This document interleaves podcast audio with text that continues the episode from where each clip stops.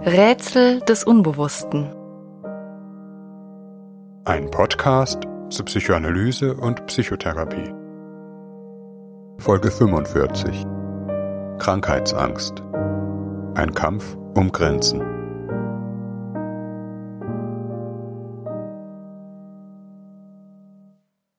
Ein seltsames Ziehen im Bauch. Ein neuer Fleck auf der Haut. Ein komisches Gefühl, ein Husten, der bedenklich scheint, ein Infekt, der nicht vergehen will, ein dauernd flauer Magen, Schwindelgefühle. Sehe ich nicht auch ein bisschen verschwommen? Ist, einmal genau im Spiegel betrachtet, die eine Pupille nicht unverhältnismäßig groß im Vergleich zur anderen? Sind dies nicht alles Anzeichen für, nun, für was? Eine ungute Ahnung beschleicht uns ein Vorgefühl von Gefahr. Wir befragen den schlimmsten aller Ärzte, Dr. Google. Die Recherche ist Zunder für die flammenden Sorgen. Die Symptome passen genau auf die Diagnose Krebs, Hirntumor, Herzkrankheit. Horrorgeschichten von tödlichen Krankheitsverlaufen werden aufgerufen. Auch hier hat es ganz harmlos angefangen. Oder ist ein hinterhältiger Virus in uns eingedrungen? Kratzt nicht mein Hals ein wenig? Wie sind noch einmal die Sterberaten bei der Corona-Infektion? Eigentlich einigermaßen beruhigend, aber da ist diese Geschichte von dem kerngesunden Arzt im besten Alter, der daran gestorben ist. Und hier, das Virus wird weiter mutieren, ist sogar äußerst mutationsfreudig. Meistens mit harmlosen Konsequenzen, aber es besteht doch eine gewisse Wahrscheinlichkeit, dass man kann dergleichen meandernden Gedankengänge wohl endlos fortsetzen. Und jedem sind sie auf die eine oder andere Weise in der einen oder anderen Ausprägung bekannt. Krankheitsängste. Sie sind ein steter Begleiter der Menschen, wohl seitdem es Krankheiten gibt. Von manchen als Hysterie belächelt, bei anderen beinahe wie ein Spleen kultiviert, meist aber doch ein Schrecken, der das Sicherheitsgefühl im alltäglichen Leben untergräbt. Alle Jahre wird die Angst auch epidemisch, ergreift ganze Bevölkerungen und erzeugt einen Sog von Aufmerksamkeit, dem sich schwer zu entziehen ist, bis hin zur Obsession, wobei es im Tumult der Meldungen immer schwerer auszumachen wird, wo die Angst noch angemessen ist und wo die Grenze zur Paranoia überschritten. Sicherlich haben Pandemien ein real katastrophisches Potenzial. Gesundheitlich, aber auch durch ihre Tendenz zur sozialen Anomie. Sie sind nicht nur viröse, sondern auch soziale Massenphänomene von einer ungeheuren Dynamik. Wobei wir hier hinzufügen müssen, dass wir diese Podcast-Folge vor der aktuellen Corona-Pandemie verfasst haben und uns hier weniger mit Gruppen- oder Massenphänomenen beschäftigen, sondern mit Krankheitsängsten gewissermaßen im Friedenszustand. Krankheitsängste bewegen sich an der Schwelle zwischen begründeter, vernünftiger Angst, denn es gibt ja durchaus gefährliche Erkrankungen, bis hin zur Neurose oder gar Psychose, etwa im sogenannten hypochondrischen Wahn, bei dem aus der Befürchtung eine feste und unkorrigierbare Überzeugung geworden ist. Krankheitsängste sind so etwas wie das Sammelbecken unserer individuellen und kollektiven Ängste, in ihnen verbindet sich das Irrationale mit dem Rationalen. Berechenbare Statistik mit unberechenbarer Bedrohung. Oft genug geht es um Überlebensraten, Wahrscheinlichkeiten, wie auf der Suche nach einer mathematischen Sicherheit, vom Restrisiko stets aufs Neue durchkreuzt. Als würde hier unser allumfassender Rationalismus, mit dem wir die ganze Welt und unser Leben belegt haben, an sich selbst verrückt. Leitmotive sind die Angst vor dem Unsichtbaren, Fremdartigen. Sind Viren überhaupt Lebewesen? Das in uns eindringt, dem Destruktiven und Zerstörerischen, das unbemerkt in uns wächst. Nicht zuletzt geben sie unserer Angst vor dem Tod, der existenziellen Auslöschung, eine Gestalt. Nicht jede Krankheit eignet sich allerdings in gleicher Weise, Ängste an sich zu binden, wie wir noch hören werden. Statistiker haben längst berechnet, dass reale und gefühlte Bedrohung keineswegs im Gleichschritt gehen müssen. Und auch sind nicht alle Menschen in gleicher Weise von diesen Ängsten ansprechbar. Dieselbe Lebenstatsache, etwa die Verbreitung eines neuen Virus, lässt die eine Person gelassen, während die andere sich kaum mehr aus dem Haus traut, obwohl beide vielleicht gleich gefährdet sind. Doch worum handelt es sich bei Krankheitsängsten eigentlich und wie lassen sie sich aus einer psychodynamischen Perspektive verstehen? Diese Frage hat Psychoanalytiker seit jeher beschäftigt und ist keineswegs leicht zu beantworten. Krankheitsängste sind ein vielschichtiges Phänomen, das sich kaum auf einen Nenner bringen lässt. Sie betreffen das komplexe Verhältnis von Körper und Psyche und haben auch eine soziale Dimension. Entsprechend vielgestaltig können Krankheitsängste sein. Sie können sehr leibnah empfunden werden, als fühlbare Körpersymptome, wobei hier das schwierige Feld psychosomatischer Erkrankungen berührt ist. Sie können eher diffuser Natur sein oder eruptiv in das seelische Gefüge einbrechen, wie bei einer Panikattacke. Oder sie können in ein ganzes System aus Zwängen, Vermeidung und Selbstbeobachtung eingebunden sein, das die Lebensführung erheblich einschränkt und kaum mehr durch andere Menschen zugänglich ist. Als würde alle Aufmerksamkeit von den eigenen inneren Zuständen absorbiert.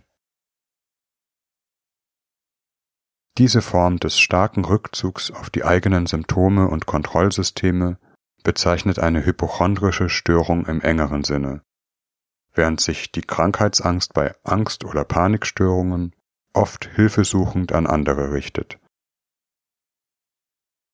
Die Differenzierung zwischen körperlichem und psychischem Empfinden ist ein entwicklungspsychologischer Erwerb. In der frühen Kindheit und durchaus auch später ist die Trennwand zwischen psychischen und somatischen Zuständen keineswegs so klar gezogen. Ein Säugling ist am Beginn seines Lebens erst einmal mit einer Fülle mehr oder weniger diffuser Körperzustände konfrontiert. Es zieht, zwickt, drückt und brennt, ein schreckliches Gefühl des Mangels quält, Spannungen entstehen und Entspannungen setzen ein, Vorgänge, die wir als erwachsene Beobachter vielleicht mit bestimmten psychischen Konzepten versehen. Angst, Hunger, Ärger, Freude, Lust. Auch wenn uns diese Zuschreibung bei kleinen Kindern gar nicht so leicht fällt. Alles das, was wir auf einem späteren Entwicklungsniveau als Gefühle beschreiben und bei anderen und in uns selbst zuordnen können, hat ursprünglich eine vorwiegend körperliche Dimension. Was sich etwa an der Sprache, mit der wir Gefühlszustände beschreiben, ablesen lässt. Man hat Wut im Bauch oder Schmetterlinge. Die Angst schnürt die Kehle zu. Die Trauer drückt auf die Brust. Der Hunger brennt im Magen. Wie wir in Folge 24 über Mentalisieren und 28 über Containing gehört haben, entwickeln Kinder erst allmählich ein integriertes psychisches Konzept von sich, ihrem Körper und ihren Zuständen. Dies beginnt beim sogenannten Körperschema, etwa dem Gefühl, dass es eine leibliche Einheit des Selbst gibt, das bei den Haarspitzen beginnt und bis zu den Zehen reicht, von einem leiblichen Zentrum regiert, von dem her die Glieder gesteuert werden, das sich in unserem Empfinden anatomisch aber gar nicht genau fassen lässt. Übrigens eine seelische Entwicklung, die wohl auch in der Menschheitsgeschichte erst einmal erworben werden musste.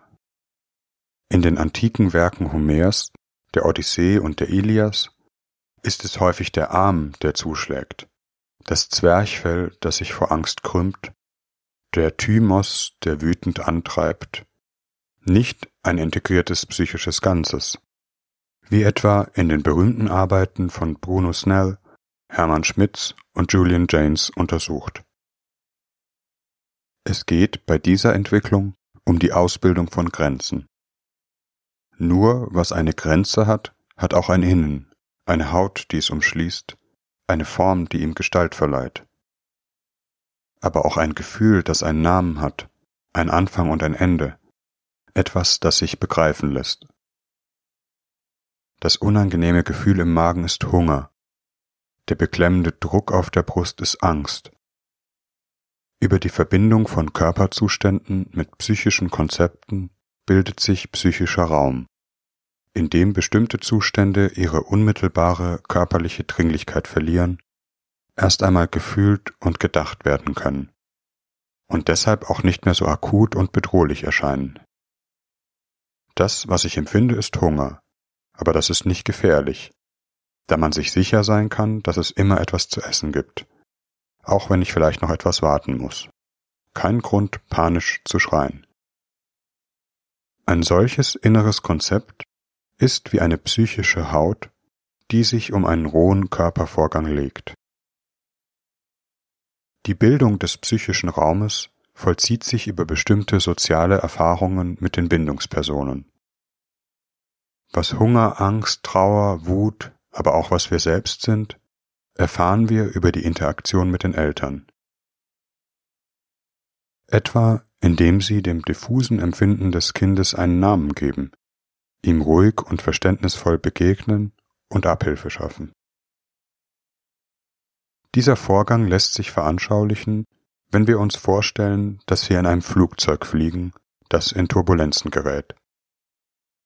Wir wissen nicht genau, was los ist, ob die Situation noch normal ist oder gefährlich, geraten in Spannung und Unruhe.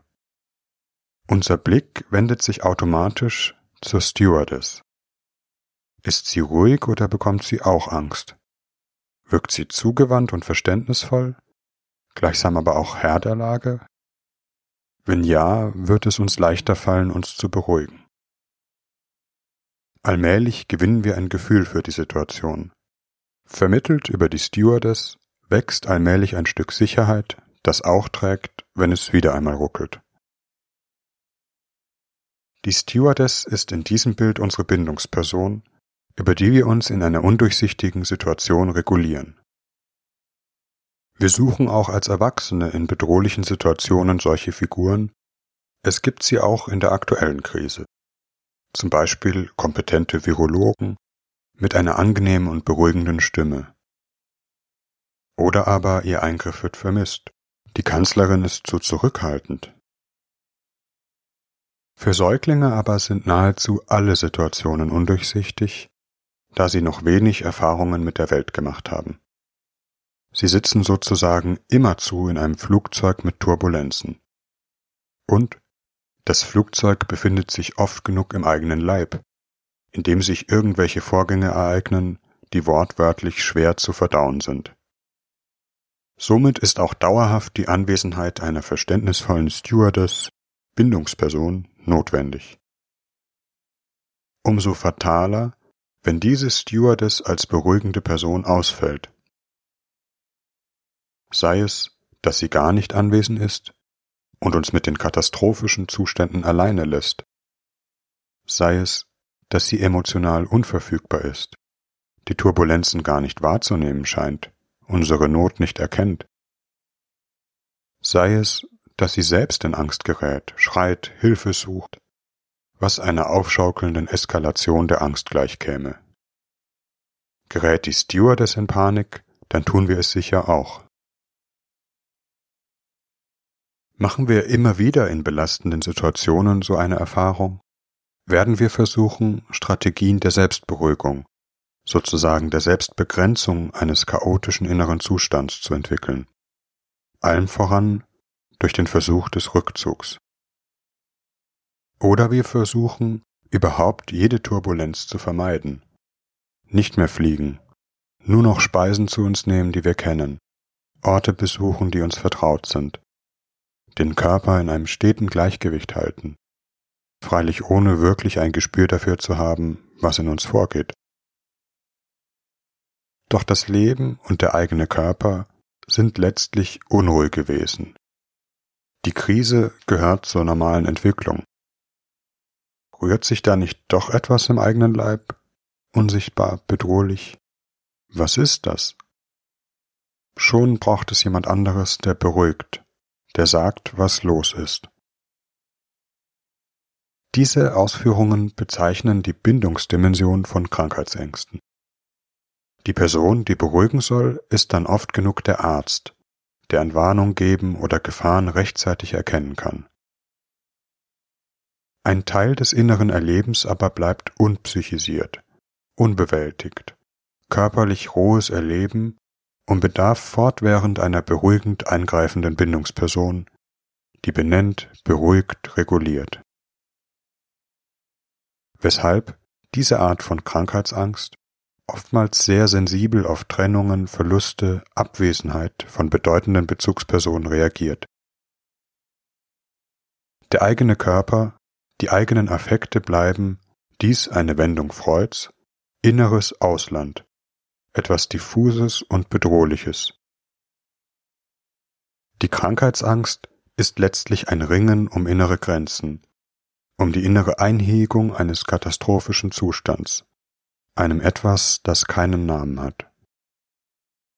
Ausgangspunkt ist meist nicht die Angst vor einer Krankheit, sondern ein diffuses Gefühl von Bedrohung, oft in einem bestimmten lebensgeschichtlichen Kontext der das bisherige Sicherheitsgefüge verändert. Etwas, häufig geht es um Erfahrungen von Getrenntheit, eine innere Erschütterung, existenzielle Verunsicherung kann nicht gefühlt, nicht gedacht werden. Innere Turbulenzen entstehen, für die kaum psychischer Raum ausgebildet ist. Angst, wie wir in Folge 11 gehört haben, ist ein Wächtersystem, das die Sensibilität für mögliche Gefahren schärft. Das Bedrohliche wird gesucht. Die Wahrnehmung verändert sich.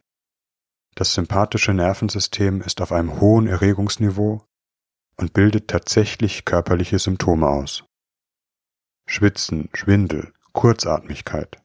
Die Durchlauferhitzer noch größere Ängste werden, denn der Schwindel wird jetzt zum Beleg dafür, dass etwas wirklich nicht stimmt. Man spricht auch vom Angstkreis, einem sich selbst verstärkenden Zirkel von Angst und körperlichen Symptomen. Die Diagnose selbst, Hirntumor, Herzkrankheit, hat, so erschreckend sie ist, letztlich eine angstbindende, ordnende Funktion. Sie gibt dem diffusen Etwas einen Namen.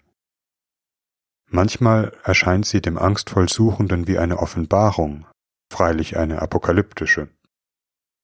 Etwas, worauf sich die Person mit Krankheitsängsten obsessiv stürzt, alle Aufmerksamkeit für Stunden darauf richtet, recherchiert, in einen Tunnel und Sog gerät, in dem quälenden Ringen gefangen, sich von der Angst zu befreien, sich dabei aber immer tiefer in ein Angstsystem verstrickend. Die vermeintliche Diagnose gibt dem rohen und diffusen Empfinden der namenlosen Angst eine Gestalt. Irgendetwas, zu dem man sich in irgendeiner Weise verhalten, dem man sogar mit Mathematik und Wahrscheinlichkeitsrechnung begegnen kann. Die Krankheitsangst, dies die Pointe, wird psychisch gebraucht. Sie ist ein Versuch, das Gleichgewicht im Angesicht einer existenziellen Bedrohung zu halten und kann deshalb auch nicht aufgegeben werden. Zeitweise entängstigend wirken nicht unbedingt rationale Einsichten in die Wahrscheinlichkeit von Erkrankungen, sondern das Gefühl von Geborgenheit, Sicherheit durch kompetente andere Personen, die Stewardess. Diese Sicherheit wird eigentlich bei den Rechenmaßnahmen und Recherchen gesucht. Doch Dr. Google ist leider ein Panikdoktor. Psychoanalytisch könnte man auch davon sprechen, dass die befürchtete Krankheit projektiv aufgeladen wird. Die vermeintliche Krankheit wird zum Behälter für die diffusen inneren Zustände und das Unerträgliche, das man in sich trägt. Die projektive Qualität wird vor allem dann sichtbar, wenn sich die Krankheitsangst mit einem massiven Grenzregime verbindet. Das Schlechte, Schmutzige, Gefährliche, das draußen ist, fortzuhalten oder aus sich fortzubringen, auszuschaffen, um das eigene zu schützen. Und welche Krankheiten eigneten sich hier besser als solche, die mit anderen Projektionen und Vorurteilen verbunden sind? Können die Chinesen auf ihren Märkten nicht Hygienestandards einhalten? Müssen die wirklich alles essen? Oder so das verbreitete Vorurteil bei der HIV-Pandemie, müssen Homosexuelle denn wirklich so promisk sein? Ein wenig schmutzig ist doch das alles schon. Und so weiter. Im Kern aber geht es um die Angst vor dem Ich-Verlust, der psychischen Auslöschung, das heißt psychische Todesangst, weshalb sich besonders Krankheiten eignen, die eine tödliche Bedrohung implizieren. Hier in einigen unterschiedlichen Akzentsetzungen, metaphorisch verstanden, das bedrohte Herz als Motor des Lebens, der forcierten Leistungsfähigkeit und Belastbarkeit, von der vielleicht das psychische Gleichgewicht entscheidend abhängt, während ein Ausfall dieser Leistungsfähigkeit dem seelischen Zusammenbruch gleichkommt. Krebsangst als das unheimliche Böse, Fremde in uns, das doch ein Teil von uns ist. Eine Destruktion tief im Innern, die das eigene Ich attackiert. Eine Art verleiblichter Selbsthass, Selbstzerstörung, die unaufhaltsam wuchert und uns von innen her aufzufressen droht. Dabei ganz und gar bösartig.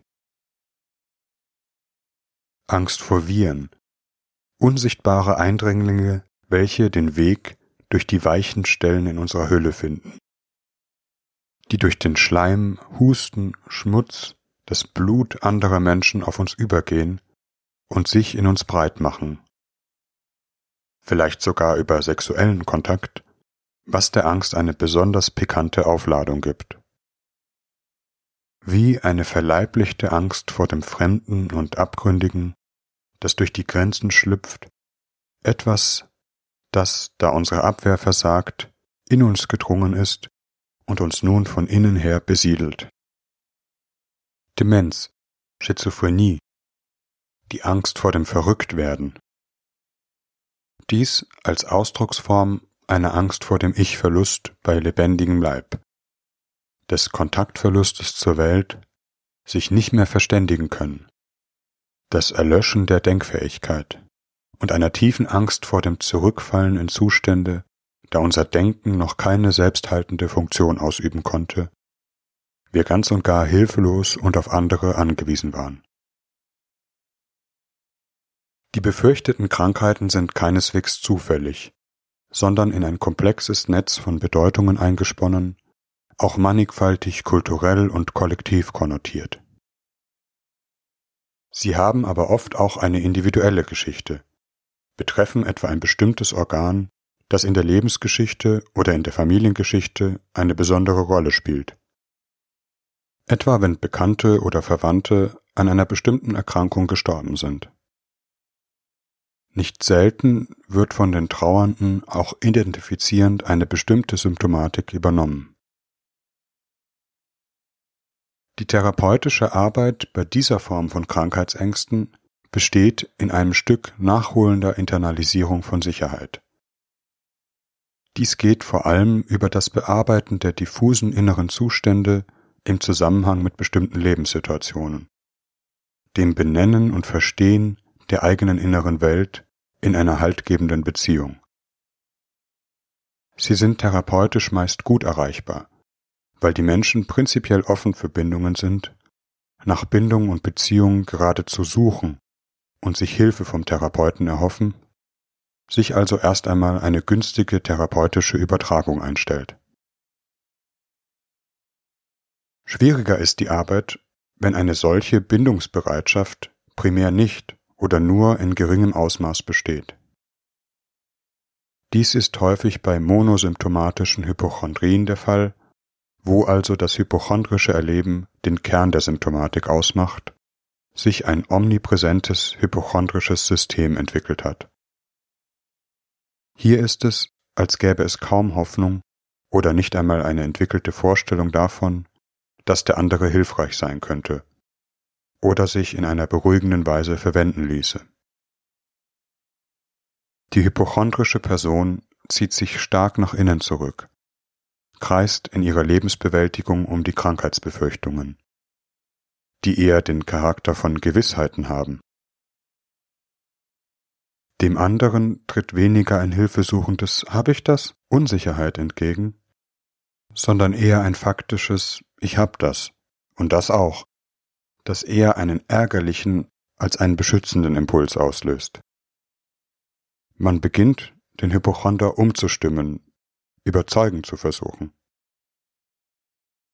In den Körperempfindungen und hypochondrischen Ängsten sind oftmals traumatische Erfahrungen eingekapselt, nicht nur einer unzureichenden, sondern vielleicht sogar völlig fehlenden Beruhigung und verständnisvollen Zuwendung durch den anderen, welche in eine katastrophische Verlassenheit führen.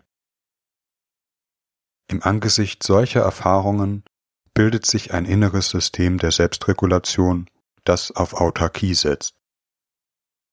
Das eigene Erleben, Affekte, Verlassenheits- und Angstzustände sind in den befürchteten Erkrankungen verbaut wie in einem Betonsarkophag, wo sie mit einer zwanghaften Selbstbeobachtung und Kontrolle gehalten werden. Der andere soll draußen bleiben, wird wie ein Eindringling in das eigene System empfunden der eher Bedrohung als Hilfe ist. In dieser Abkapselung von außen, dem Ausbilden eines internen, abgeschotteten Binnenbereichs, haben hypochondrische Systeme eine gewisse Ähnlichkeit mit Warnsystemen. Nur, dass die Projektion hier auf den eigenen Körper, nicht andere Bedroher erfolgt. Die Krankheit und Diagnose die Rituale der Selbstbeobachtung und Selbstmedikation, der Gang zur Kontrolle beim Arzt sind Teile eines inneren Ordnungssystems, das katastrophische Zustände in Schach hält und darum auch nicht verändert werden darf. Eine ausgeprägte Hypochondrie zeigt sich gegen den ärztlichen Schluss, sie haben nichts, immun. Oder weicht schnell auf eine andere Diagnose aus, ist dabei so erfinderisch und logisch zwingend wie ein paranoides System. Ist nicht, nach all den erfolgten Untersuchungen, die Strahlenbelastung durch das viele Röntgen Quelle einer neuen Gefahr, die wieder untersucht werden muss? Die Krankheitsangst wird wie ein Modus des seelischen Rückzugs, des Einschließens in eine Welt aus Körperbedeutungen. Doch in jedem Symptom in jeder befürchteten Angst steckt der Kern traumatischer Ausgeliefertheit. Die Pointe ist hier in der berühmten Wendung des Psychoanalytikers Donald Winnicott, das, was befürchtet wird, ist auf einer psychischen Ebene bereits geschehen. Die schwere Hypochondrie ist der nachträgliche Bewältigungsversuch eines frühen Zusammenbruchs. Es bedarf oft eines langen therapeutischen Prozesses, um diese seelische Struktur zu verändern. Der Therapeut muss die Funktion der hypochondrischen Befürchtung, die Bindung und Organisation von traumatischer Angst an ein bestimmtes Krankheitsbild im Auge haben, nicht so sehr ihre scheinbare Unbegründetheit. Das, was früh zerstört oder kaum entstanden ist, die Erfahrung eines hilfreichen anderen muss hier erst allmählich wachsen. Und erst diese Beziehung ist die Basis, den Kern des traumatischen Empfindens anzurühren und zu lösen. Zum Abschluss möchten wir dem Zeitgeschehen Rechnung tragen und uns noch mit einigen Worten dem infektiösen Charakter der Krankheitsangst zuwenden. Nicht nur Viren, auch die Angst ist ansteckend. Das ist vielleicht ein evolutionäres Erbe. Man denke an die sich verbreitende Panik in Primatenkolonien, wenn sich ein Eindringling nähert. Angst ist nicht nur ein individuelles, sondern auch ein soziales Wächtersystem, welches das Territorium gegen befürchtete Eindringlinge verteidigt. Doch in kollektiven Ängsten begegnet uns auch immer das kollektiv Verdrängte. Schmutz, Krankheit und Elend, die man an das andere Ende der Welt verbannt hat. Die Folgen eines zum Lebensgrundsatz stilisierten Egoismus, die man auf die Zukunft abwälzt oder dorthin, wo man es nicht sieht. Sicherlich auch die Tatsache des Todes, die sich plötzlich mit voller Wucht in unser Sichtfeld schiebt. Auch auf einer kollektiven Ebene geht es bei Krankheitsängsten um einen Kampf um Grenzen. Ländergrenzen, soziale Grenzen, die Grenzen des Wachstums und die des eigenen, von der körperlichen Integrität bis hin zur eigenen Identität. Dies verbunden mit dem sehr zeitgemäßen Gefühl, diese Grenzen nicht halten zu können. Sie von einer eskalierenden gesellschaftlichen Dynamik aufgesprengt zu sehen, die sich, von niemandem mehr beherrschbar, zunehmend irrational und zerstörerisch über die Erde breitet. Das Virus tritt auf wie die lebendige oder besser untote Metapher einer entgleisenden Moderne. Es gibt vielleicht eine verbreitete Ahnung, dass die Katastrophe nahe sein muss. Vielleicht schon da ist, schneller als gedacht. Große Epidemien treffen immer auch auf eine unbewusste Empfangsbereitschaft, kollidieren mit mannigfaltigen Erwartungen und Ängsten, von der sie ihre individuelle und soziale Bedeutung erhalten. Die Weltgeschichte des Unbewussten lässt sich vielleicht am besten an der Geschichte der großen Ängste ablesen. Und diese haben sicherlich noch eine große Zukunft.